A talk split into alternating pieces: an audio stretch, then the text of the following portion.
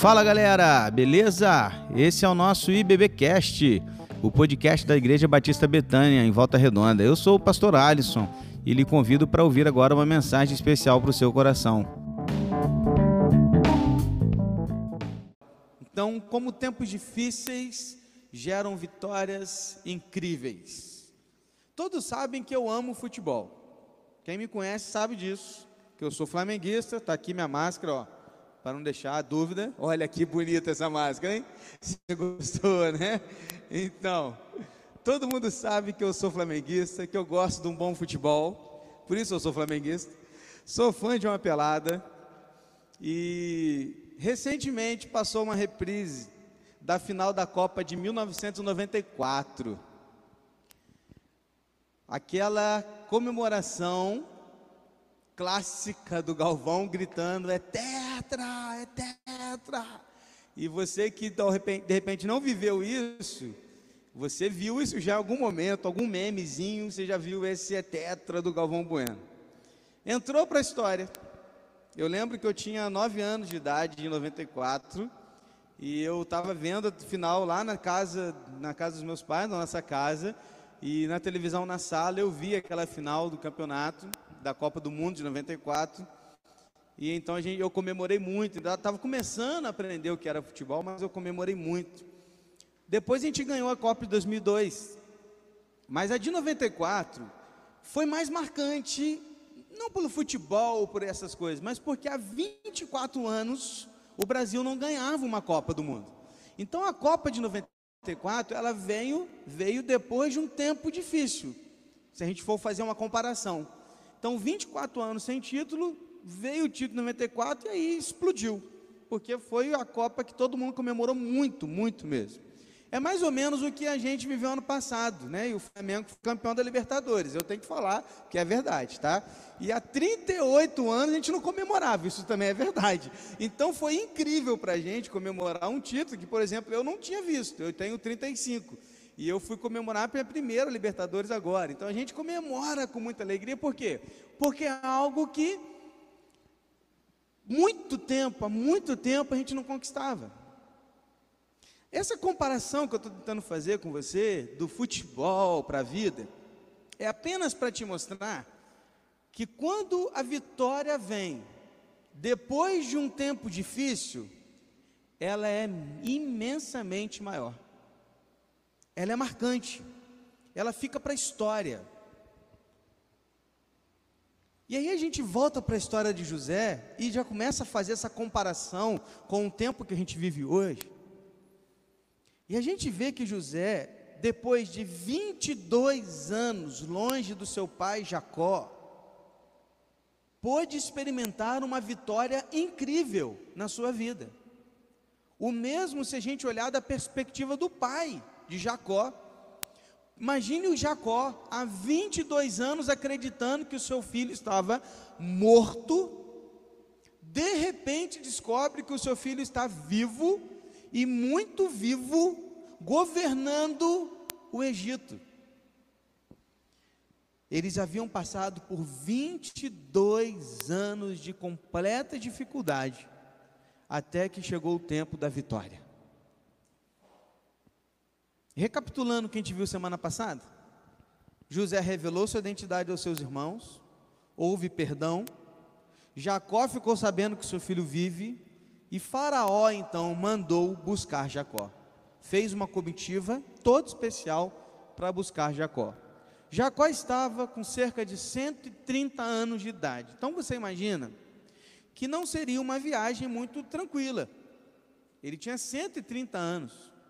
Mas ele então, com 130 anos de vida, pôde experimentar uma vitória da qual ele nunca imaginava ou imaginaria passar por ela.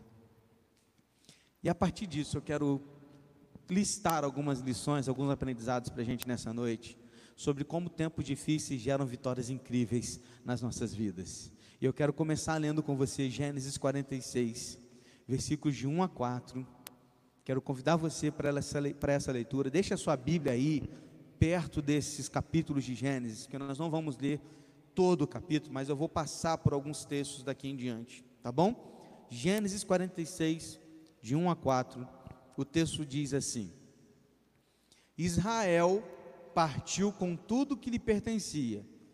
Dá uma pausa aí, abre aspas. Hoje de manhã a gente aprendeu como estudar o texto bíblico, você lembra? A primeira pergunta é: quem é Israel?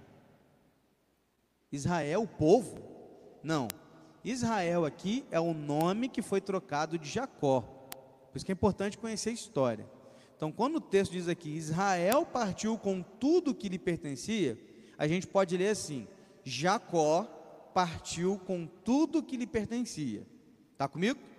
Continuando. Ao chegar a Berseba, ofereceu sacrifícios ao Deus de Isaac, seu pai. E Deus falou a Israel por meio de uma visão noturna: Jacó, Jacó, eis-me aqui, respondeu ele. Eu sou Deus, o Deus do seu pai, disse ele. Não tenha medo de descer ao Egito, porque lá farei de você uma grande nação. Eu mesmo descerei ao Egito com você e certamente o trarei de volta, e a mão de José fechará os seus olhos.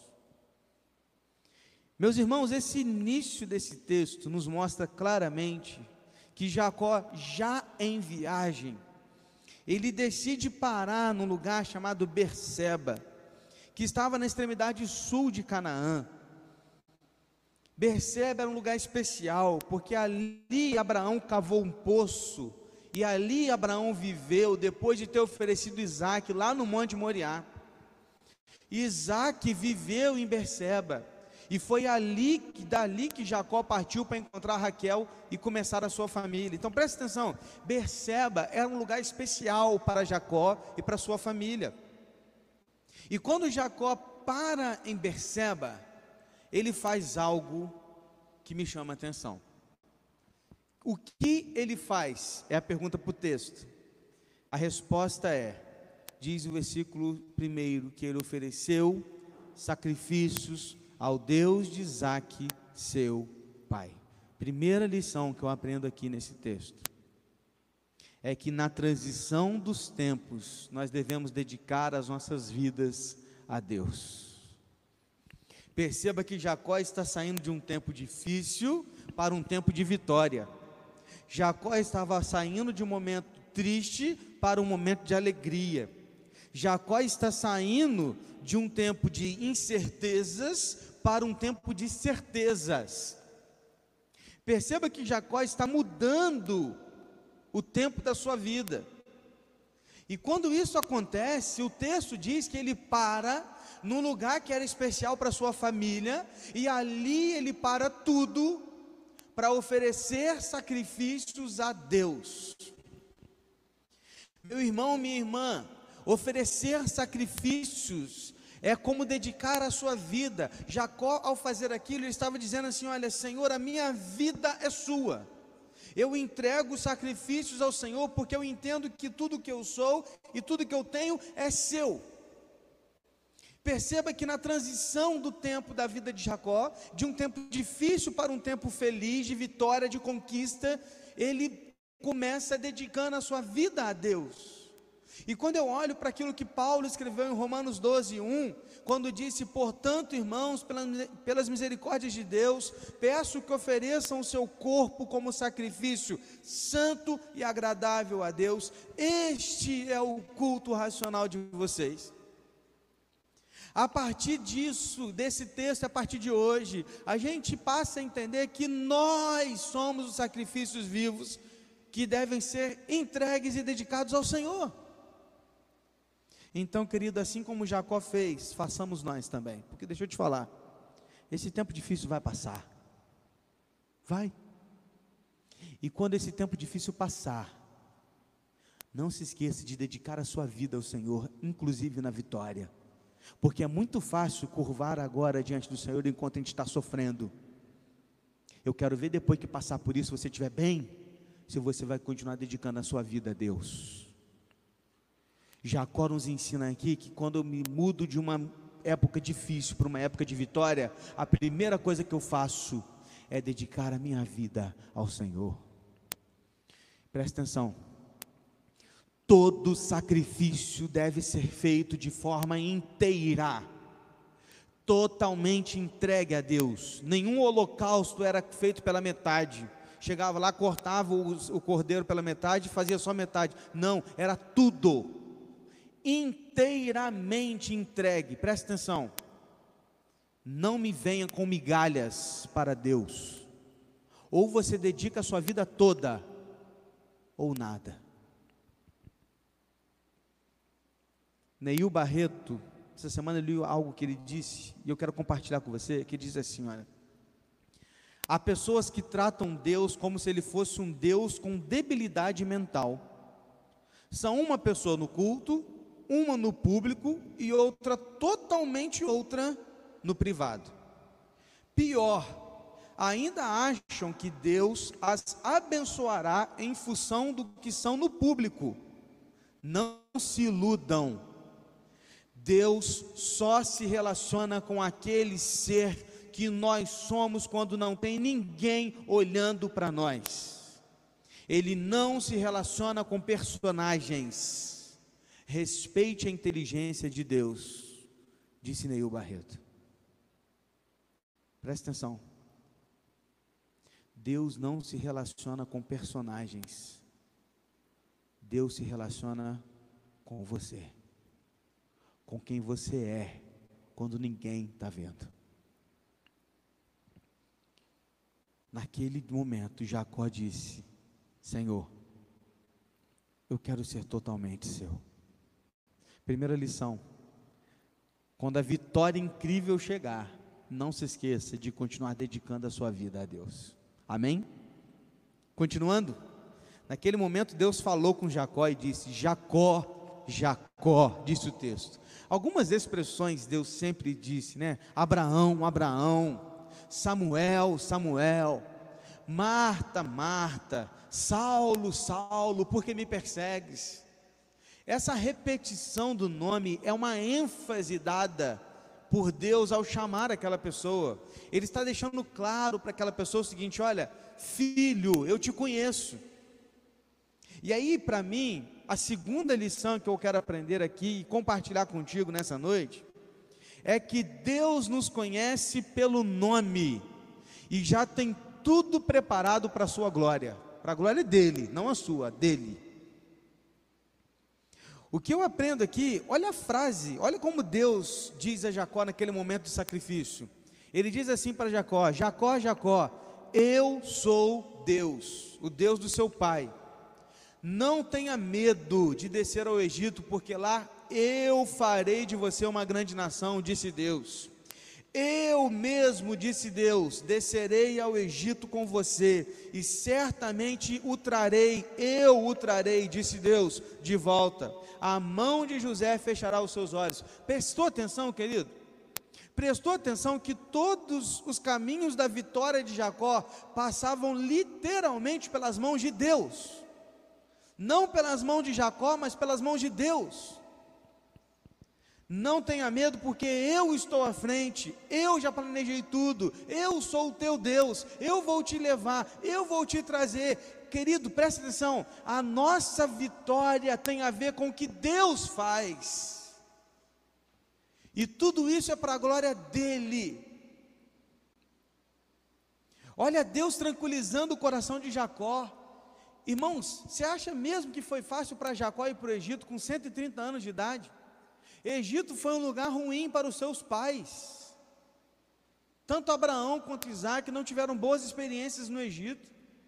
E quando Jacó vai para o Egito, ele está com medo, mesmo sabendo que Deus estava mudando a sua sorte. E olha Deus tranquilizando Jacó. Olha como é que Deus nos tranquiliza, irmãos. Você está com medo? Ouça Deus falando ao seu coração: não tenha medo, eu sou o teu Deus, eu vou te levar, eu vou te dar a vitória, eu vou trazer de volta, eu vou cuidar de você, eu sou o teu Deus. Glória a Deus por isso. Deus é o Senhor da terra, Deus é o Senhor da nossa família. Deus promete, Deus cumpre, Ele é o nosso Deus. Tranquilize o seu coração, meu irmão, porque Deus está no controle. Olha, presta atenção, presta atenção. Ele te conhece pelo seu nome. Da mesma forma como ele disse Jacó, Jacó, ele disse Max, Max. Ele disse Paula, Paula. Ele diz Juca, Juca. Ele te conhece. E a vitória que Ele tem para a sua vida, Ele já planejou tudo. E sabe por quê? Porque tudo isso é para a glória dEle. E eu não estou falando aqui de vitórias passageiras, não, tá? Eu estou falando de vitória eterna. Coisas das quais você jamais poderia imaginar. E aí o texto continua. Quero ler um pouquinho mais. Lá no versículo 28 e 30 do capítulo 46, vai dizer assim: Olha, ora, Jacó enviou Judá à sua frente a José, para saber como ir a Gozem.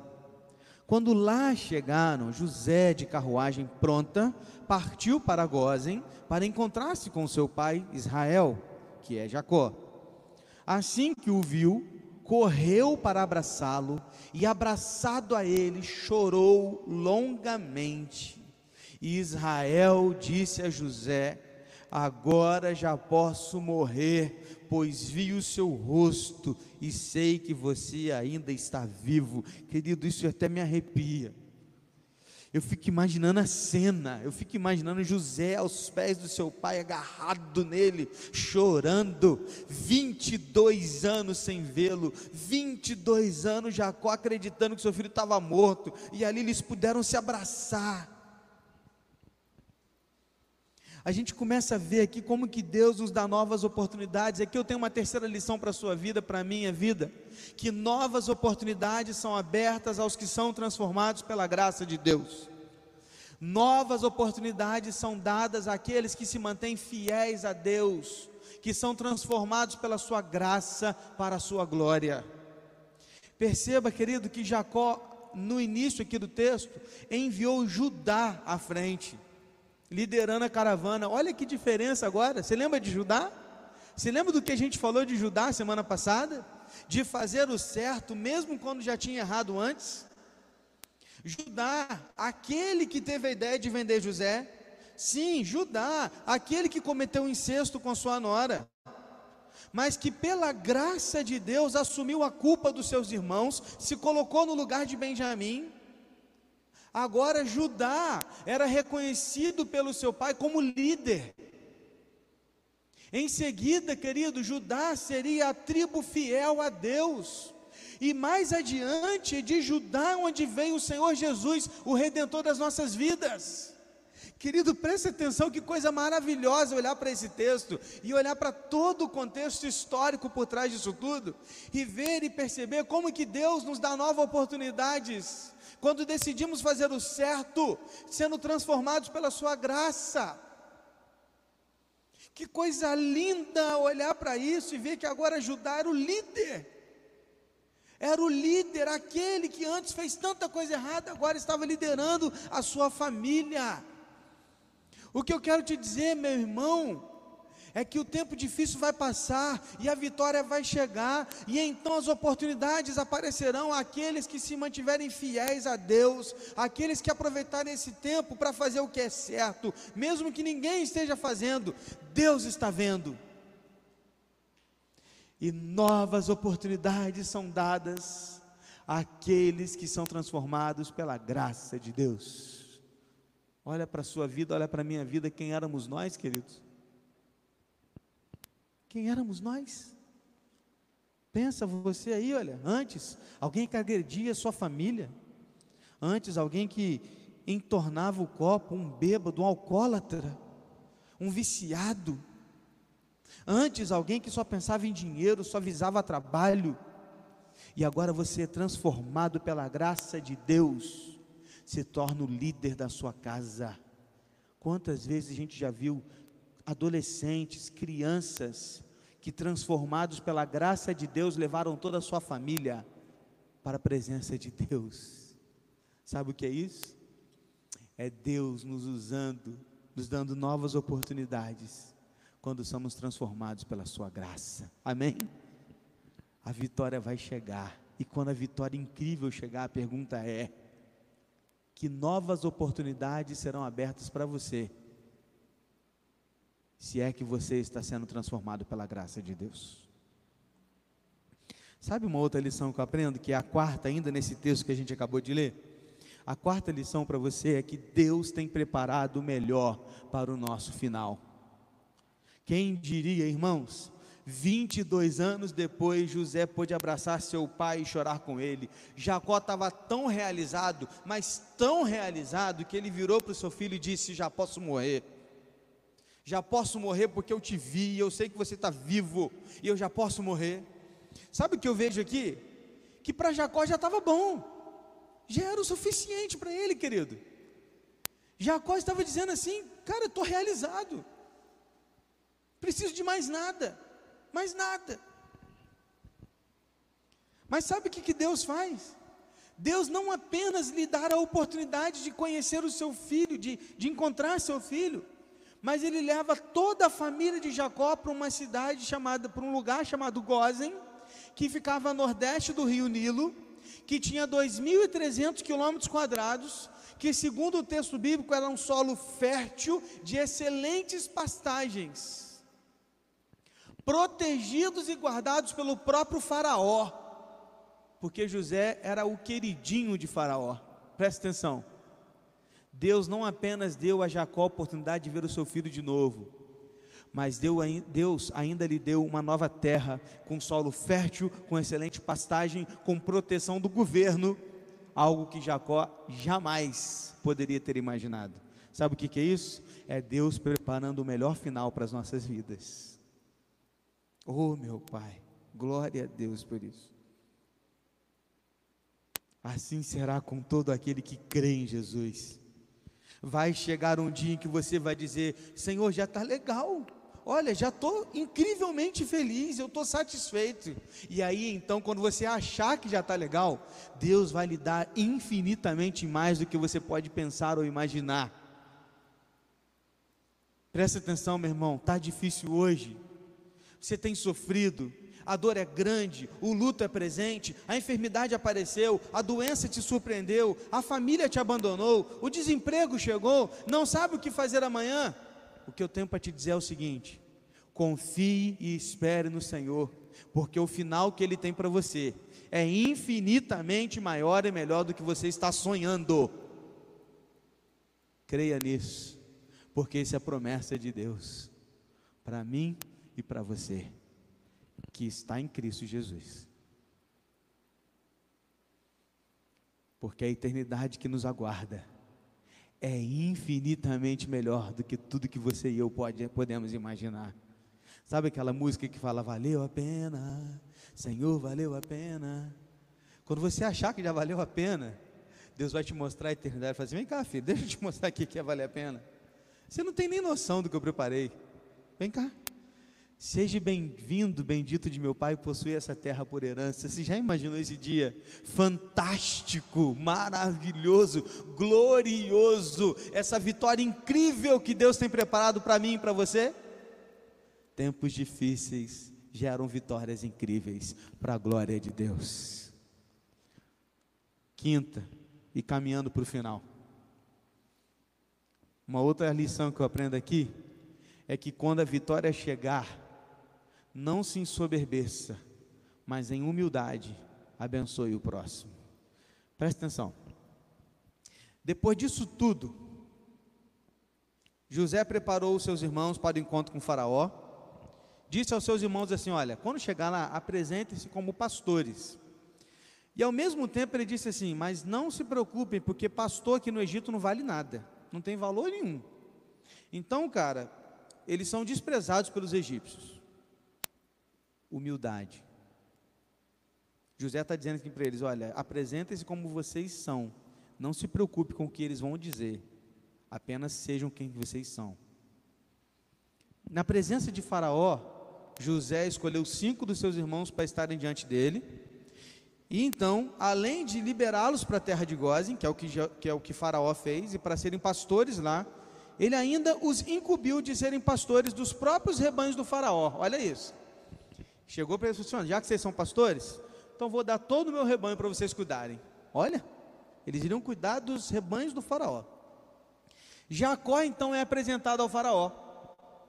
E ao ser apresentado, Jacó o abençoou em nome de Deus. Também ao se despedir. Olha o que diz o texto. Gênesis 47, 7 diz assim: E José levou Jacó a seu pai e o apresentou a Faraó. Presta atenção. E Jacó abençoou Faraó. E depois o versículo 10 do capítulo 47. Depois Jacó abençoou Faraó e saiu da sua presença. Presta atenção. Jacó agora está por cima. Jacó é um homem vitorioso, abençoado por Deus, não está mais em crise, ele já é um vitorioso agora. Ele poderia ter subido para sua cabeça e dito assim para Faraó: Isso tudo aí é Deus que está no controle, você só fez isso porque Deus está mandando, e ponto final. Porque era verdade. Mas eu não precisava dizer, sabe por quê? Jacó olhou para Faraó e falou assim: Deus te abençoe. E depois, na despedida, ele olhou para Faraó e disse: Deus te abençoe. Oh, meu pai. Sabe o que, que eu aprendo aqui? Que quando o tempo difícil passa, a gente tem uma oportunidade grandiosa de ser humilde e de abençoar pessoas, inclusive os ímpios. Porque Faraó era um ímpio. Mesmo assim, Jacó disse: Deus te abençoe. Quando tudo isso passar, e vai passar, seja humilde, reconheça a grandeza de Deus e abençoe pessoas, inclusive os ímpios. Amém? Eu quero encerrar lendo só mais um texto e depois a gente vai tirar a última lição e eu vou terminar nessa noite. O texto é Gênesis 47, 28 e 31. E olha, querido, olhando para essa vitória incrível, eu tiro uma última lição aqui para mim que mexeu comigo. E ela diz assim: olha, 28, Gênesis 47. Jacó viveu 17 anos no Egito, e os anos da sua vida chegaram a 147. Aproximando-se a hora da sua morte, Israel chamou seu filho José e lhe disse: se quer agradar-me, põe a mão debaixo da minha coxa e prometa que será bondoso e fiel comigo. Não me sepulte no Egito. Quando eu descansar com meus pais, leve-me daqui do Egito e sepulte-me junto a eles. E José respondeu: Farei como o Senhor me pede. Mas Jacó insistiu: Jure-me. E José lhe jurou. E Israel curvou-se apoiado em seu bordão. Preste atenção. Jacó rejeitou Rubem como primogênito e elegeu José como tal. Jacó viveu 17 anos com José. Depois José foi vendido com 17 anos de idade e por 22 anos Jacó ficou longe de José. E no final da vida ele viveu mais 17 anos com, com José, com seu filho amado. E o último desejo de Jacó era: quando eu morrer, não me sepulte aqui. Leve-me para a terra de meus pais, Abraão e Isaac. Sabe o que, que eu aprendo aqui? Última lição dessa noite é que em toda a sua vida, antes de pensar no seu testamento, pense no seu testemunho. Preste atenção. Na crise, na vitória, na derrota ou na alegria, com muito ou com pouco. Em toda a sua vida, antes de pensar em seu testamento, pense no seu testemunho. Jacó não estava preocupado com seus bens, Jacó poderia ter falado com José: José, eu quero que você me prometa que tudo que a gente tem, que você vai guardar, você vai proteger, você não vai vender nada para o Egito, tudo isso aqui vai ser nosso e ninguém vai colocar a mão daquilo que a gente conquistou. Não. Jacó não estava preocupado com seus bens. Jacó queria ser enterrado com seus pais. Sabe por quê? Porque ao ser enterrado com seus pais, ele estava dizendo assim: Olha, eu até morei no Egito, mas eu não sou do Egito. Eu morei lá, mas eu não pertenço àquele lugar. Eu morei lá, mas aqueles deuses não são os meus deuses. O meu Deus é o Deus que me deu a minha terra aqui com meu pai Abraão, com meu pai Isaac. Oh, meu pai. Presta atenção, no final da vida de Jacó, ele estava preocupado, era com o seu testemunho de vida, com o que os outros iriam dizer dele com que testemunho ele iria dar no último momento da sua vida e na sua morte. Sabe, meus irmãos, essa pandemia tem nos ensinado o real valor das coisas. Estamos aprendendo na marra que o que mais tem valor não se pode comprar. Não é tempo de pensar em bens, em testamentos. É tempo de pensar em testemunho e na sua vida. Enquanto estamos na crise, nos prostramos e clamamos, somos humildes e santos. Nunca vi tanta santidade no meio do povo de Deus quanto estou vendo agora na pandemia. Mas a vitória vai chegar. E tudo isso vai passar. E o difícil será manter a fidelidade a Deus quando tudo estiver bem, quando tudo estiver normal. Quando a bonança chegar, porque ela vai chegar, mantenha-se íntegro fiel, humilde diante de Deus e diante dos outros. Preocupe-se com o seu testamento. Perdão, preocupe-se com o seu testemunho, não com o seu testamento. Porque o que você terá para apresentar a Cristo quando ele voltar?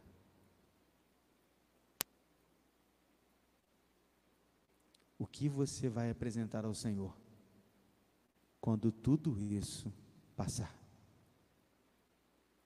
A vitória incrível chegou para Jacó. E Jacó estava preocupado em dedicar a sua vida a Deus e no que ele iria testemunhar com a sua vida e com a sua morte a todas as pessoas. Qual é a sua preocupação hoje? Na crise e na vitória. Tempos difíceis geram vitórias incríveis para a glória de Deus. Quero convidar o Ministério de Louvor aqui nós vamos orar e depois do, dessa oração nós vamos louvar. Porque, querido, o Senhor está no controle das nossas vidas. Feche seus olhos, ore comigo. Depois dessa oração nós vamos louvar. E enquanto a gente estiver louvando com essa última canção, nós vamos passar as fotos da sua família. E como é bom rever vocês por meio dessas fotos. Como é bom ver as fotos de vocês. Alegra o nosso coração. Ora ao Senhor. Pai, aqui nós estamos mais esta vez e queremos colocar as nossas vidas diante do Senhor. Seja na crise ou na alegria, seja na derrota ou na vitória, nós queremos dedicar as nossas vidas ao Senhor. Estamos desejosos de ver a tua glória e nós queremos testemunhar do teu amor, da tua graça a todos. Ajuda-nos a manter a nossa humildade, fidelidade e integridade, dedicando nossas vidas ao Senhor para o louvor da tua glória. E ó Deus, que tanto a nossa vida quanto a nossa morte possa testemunhar do amor de Cristo por todas as pessoas. Porque eu sei que o Senhor vem e o Senhor virá. E quando o Senhor vier, isso não vai demorar. Nós queremos estar preparados para a tua volta. E esta pandemia é um aviso para todos nós de que o Jesus está voltando. queremos estar prontos para isso. Por isso, estamos preocupados com o nosso testemunho, com a nossa vida, com aquilo que nós podemos ser, no particular, para o Senhor. Em nome de Jesus. Amém, Senhor. E esse foi o nosso podcast de hoje. Siga nossa igreja nas redes sociais e compartilhe também esse podcast com mais pessoas. Venha nos fazer uma visita na Rua Manuel Bandeira, número 53, São Luís, Volta Redonda, Rio de Janeiro. Um abraço e até mais.